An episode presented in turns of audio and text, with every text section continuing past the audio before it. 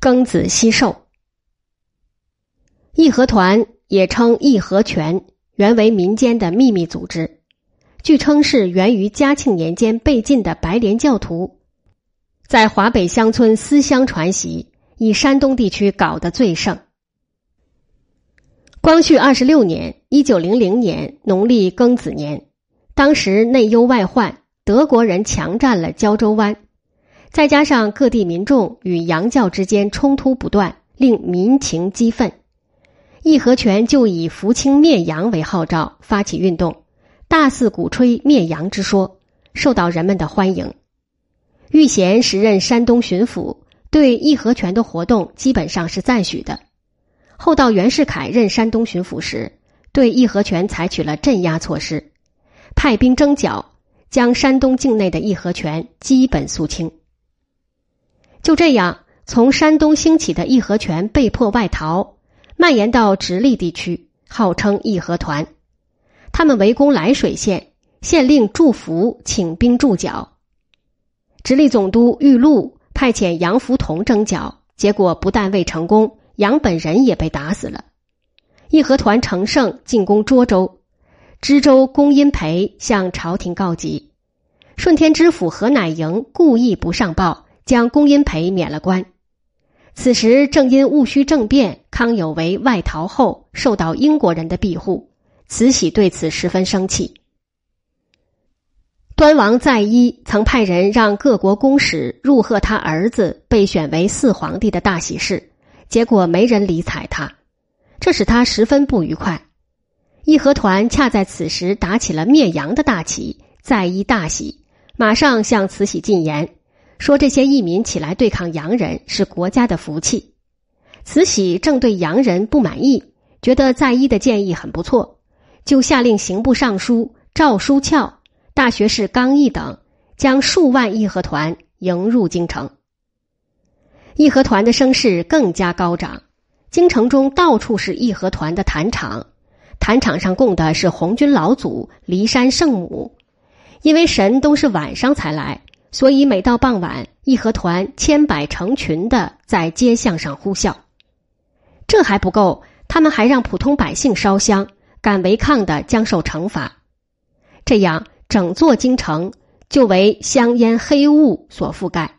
加上晚上全城都能听到的鬼哭狼嚎声，一个神圣的帝王之都仿佛成了鬼城。义和团徒众据说都十分了得，当神灵降体时，他们就像乌袭一样跳动起来，还说可以枪炮不伤，能够飞入空中，纸化则火起，刀槊不能伤。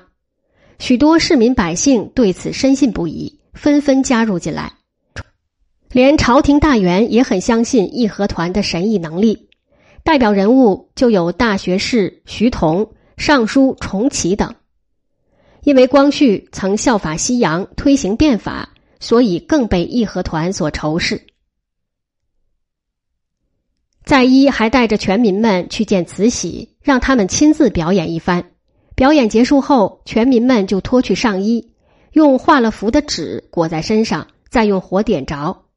他们向慈禧说：“请看，太后，我们有火神保护，火是不能烧伤我们的。”接着，他们拿起巨大砖块朝自己的背部砸去，居然没有受伤，这让慈禧感到有些神奇了。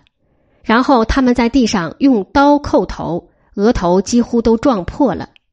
请看，太后，他们说我们丝毫没有感觉。慈禧真的感兴趣了，问道。你们这些看不见的法力来自何处？他们就说来自天神，天神授意我们协助太后把洋人赶出中国，这让慈禧十分满意。对于义和团在京城的暴力行动，各国在京的驻华公使都感到十分害怕，纷纷调兵。到五月初三，洋兵进入京城，不久，义和团焚烧了宣武门内的教堂和东城马氏教堂。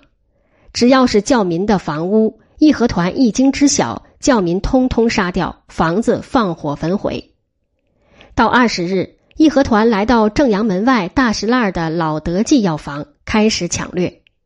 有人拿到一个药水瓶，以为是洋酒，就开怀大饮，喝到嘴里才觉不对，就倒煤油焚烧，火光熊熊，药房顷刻被毁。义和团还安慰附近居民：“无惊慌迁徙，只焚此二毛子一家也，他无所累。”结果大火烧到了邻居房子，大家要求义和团施法术救火，回答说。有人泼秽水破无法，可恨可恨，无无能为力矣。呼啸而去。火势蔓延之处，从大石烂起，珠宝市、粮食店、梅市街、梅市桥、观音寺、杨梅竹斜街、廊坊头条胡同、二条胡同、西河沿儿，一直到前门外层城楼东西荷包巷、前门桥西面到大街西一带。四千多户人家同归灰烬。第二天，义和团开始烧西单牌楼的讲书堂，大火殃及千余家。东城一洋货铺也被放火，受害的有四千余户。据记载，大火一直烧了三天，使京城这个古都损失惨重。清廷对义和团的处置形成了两派意见。一是说这些权匪不能放纵，否则会引起外交事端；二是说义和团是义民，不应干涉，否则会失去人心。被幽闭了很长时间的光绪态度忽然坚决，认为这是一群乱民，不能放纵。他说：“人心何足是，徒滋乱耳。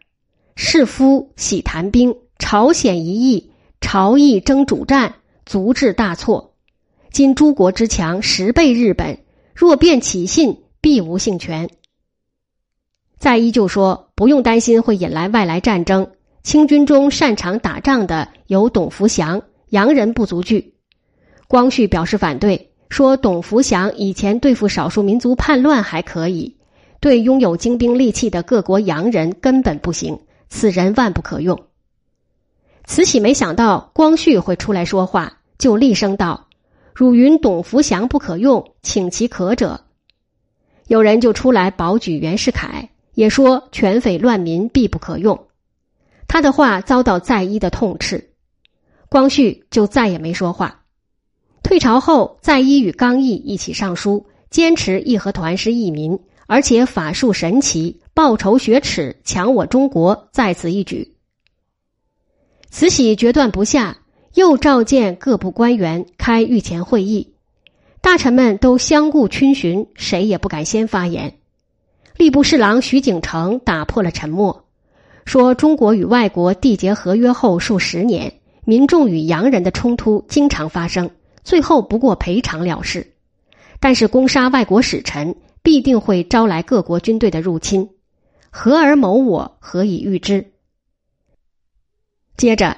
太常寺卿袁敞大声说：“权匪断不可视，外信必不可开。杀使臣的话有悖国际公法。”他的声音太大，几乎震动了宫殿上的瓦片。慈禧对他怒目视之。后来的御前会议对义和团的处置仍然争持不下，放纵义和团对抗洋人，必将引起中外战争。慈禧最后决心主战，支持义和团。下诏称他们为义民，发给官银十万两。义和团对外国使馆的攻击越来越猛烈。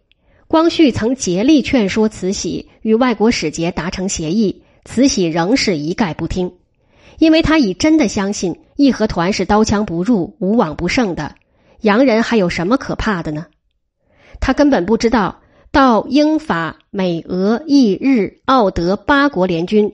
从天津大沽炮台一路横扫进来后，那些有着神灵护体的义和团，在洋枪洋炮面前，毫无疑问是不堪一击的。而在东南地区，各省推举两广总督李鸿章为首，决定互保。李鸿章与两江总督刘坤一、湖北总督张之洞、四川总督奎俊、江苏巡抚陆传林、安徽巡抚王之春等地方大员。一起合奏，说是乱民不可用，邪术不可信，兵信不可开。两江、两湖、两广、闽浙、山东等省巡抚就在六月间与西方各国订立互保条约，不参与战事，仿佛北方中国与他们毫无关系。七月二十日，八国联军攻进了北京城，清兵到处溃散，路上死尸随处可见。联军统帅瓦德西就住在宫中西院的颐銮殿，这里本是慈禧的寝宫。当时有人在北城看见每户人家都插着小白旗，上面写有“顺民”二字，就像当年李自成进入北京城的样子。北城是八国联军中属于日本国的分区，日军传谕各军民撤去“顺民”二字，要在小白旗中心涂上一个红日，仿佛日本国旗。一切已无可挽回，只有逃亡。西安成了逃亡的目的地。皇宫里空空荡荡，太监们早跑光了。第二天早晨，天还未亮，慈禧带着他为数不多的随从，与载一、载勋、载澜、刚毅等人仓皇出逃。工人还有不少自杀了。在出逃前，慈禧还特命心腹李莲英将光绪的宠妃，他痛恨的珍妃，推到宫中的一口深井里。这一切发生的那么突然，就连目睹这一切的光绪也根本来不及去扑救珍妃。光绪被拉上了西逃的队伍。傍晚到了冠市，光绪与慈禧等人已有一天没吃饭了。路上还好有百姓向他们献些麦豆，他们用手掬着食了。晚上天寒，一时连卧具都找不到。有农村妇女送来被子，刚洗过，还没干透，就抱着睡了。根据春秋笔法，帝王的逃亡应隐晦的称寿，好像很体面，是到外地去打猎，其实不过是逃命而已。传统史料上都称这次西逃叫庚子西寿，因为这一年是农历庚子年。这西寿路上，慈禧、光绪等人真正的与民众贴近了，尽管事出狼狈，但是作为大清皇室贵胄。多少要显现一些尊严。路上有不少百姓都一眼认出了慈禧，光绪的打扮却和太监没什么不同。有个抱着婴儿的妇女上来献鸡蛋和糕点，她和太监说道：“这些东西给皇上是少了，但是我只有这些，你说皇上和太后会接受吗？”光绪对身边的太监说：“付给他钱。”这妇女马上表示。我不是为钱，是孝敬皇上的。我不要钱。光绪对他微笑，吻了一下他怀中的孩子，继续赶路。后面的太监过来，看着远去的光绪，问妇女：“你知道你刚才在和谁说话吧？”妇女道：“我想他是朝廷的一个随从吧。”太监道：“他是皇上。”妇女吃惊的差点将怀中的婴儿掉下来，喘着气说：“我。”一个卑贱的百姓，竟和皇上说上话。第二年来到宫中，给慈禧做第一女士官的玉德龄，是清朝著名外交使臣玉庚的女儿，曾在日本住过四年，法国住过四年，通晓几种外文。他一直很受慈禧喜爱。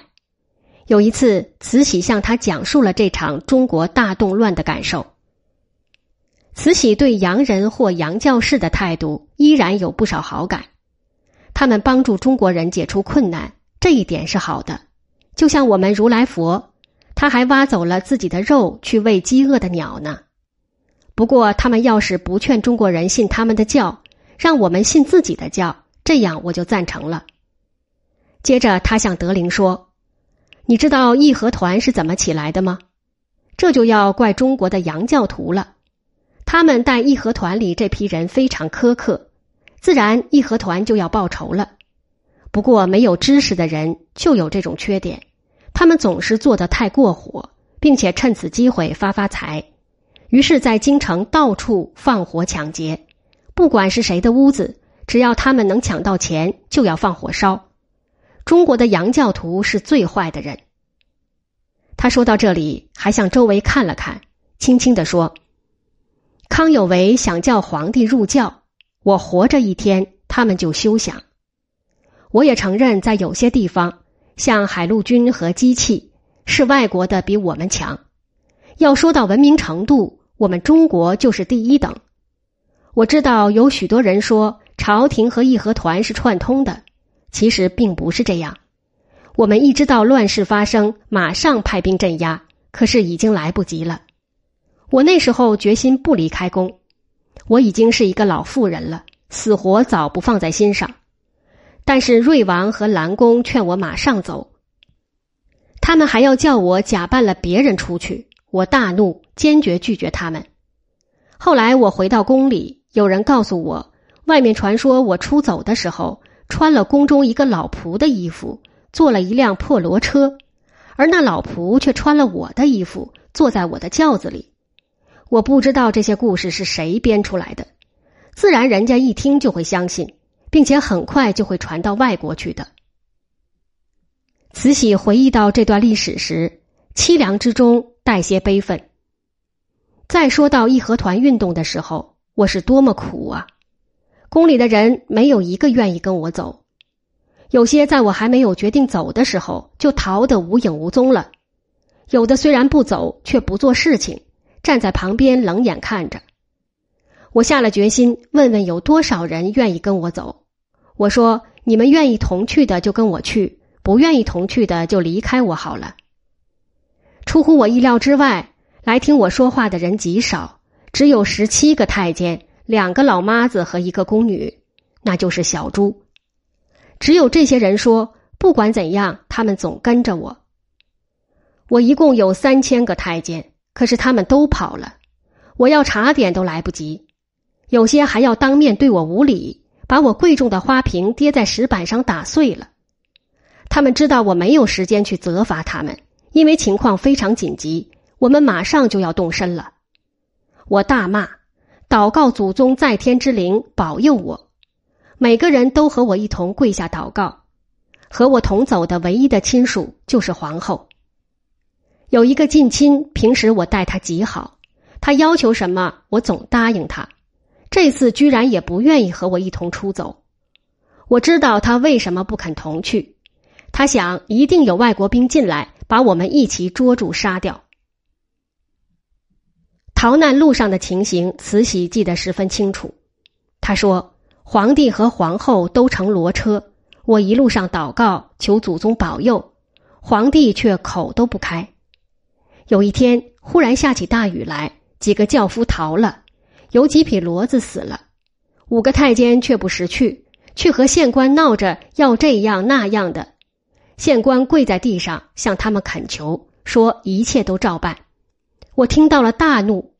我们在这种情形之下，自该知足，怎么可以苛求？于是我责罚了那几个太监，他们竟跑了。大约费了一个多月光景，我们到了西安。我不能形容那时候的苦楚，一面还担忧着，所以我一连病了三个月，这是我一生中永远不会忘记的。这是慈禧的真心话。那时候的清廷真的可以说是岌岌可危。在逃亡途中，各地秦王的部队陆续到来，慈禧惊魂甫定，就下令各地痛剿义和团。这段时间中，北京和附近城市都遭到八国联军的残酷扫荡。光绪二十八年（一九零二年二月），经过一年多的颠沛流离，光绪等人又回到了北京。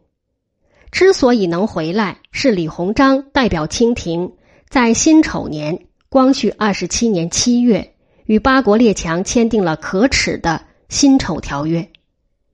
条约规定。清政府要向各国认错道歉，承办得罪过各国的官员，赔偿各国白银总计四亿五千万两，分三十九年偿清，本息合计有十亿两。清朝的关税和盐税都由各国控制，北京东郊民巷为专门的外国使馆区，清政府要下令永远禁止国人成立或加入反对各国的组织，否则处死等等。慈禧等人为了妥协，居然向各国说要量中华之物力，结与国之欢心。合约签订后不久，过度的精神压力和民族的奇耻大辱，一直重重的压在李鸿章的心头。他死了。据载，李鸿章有一首临终诗：“牢牢车马未离鞍，临事方知一死难。三百年来伤国步，八千里外吊民残。秋风宝剑孤臣泪，落日旌旗大将坛。海外尘分犹未息，诸君莫作等闲看。”他死之后，清廷赐赠他为太傅。晋一等肃义侯，谥号文忠。在原籍和建有功勋的省份为他立祠，共有十处。在京师中的祠庙由相关官员定期祭祀。清代汉族官员中能在京师建祠的，仅李鸿章一人。此后，清廷命王文韶为全权大臣，袁世凯任直隶总督兼北洋大臣。在一因为大力推动义和团抗击洋人而引起国家大乱，受到清廷的严惩。本来要做皇帝的溥俊也因此被废。慈禧后来讲到，当他回到北京时，看到宫中乱离后的景象，又是一番伤心。一切都变了，许多名贵的器皿不是被偷了，便是被毁了。戏院里的宝物完全被一扫而空。我那天天礼拜的白玉观音也不知被谁砍断了手指。有些外国人还坐在我宝座上照了相。在西安的时候，我们好像是充军去的。虽然巡抚衙门里替我们预备好住所，可是那房子又旧又潮湿，对于身体极不相宜。皇帝也生病了。这次事情若要细细讲来，也不是一时就讲得完的。总之，一切苦我们都尝够了。后来，慈禧曾带领德龄等人参观了他的寝宫，发现了很多外人不知道的秘密。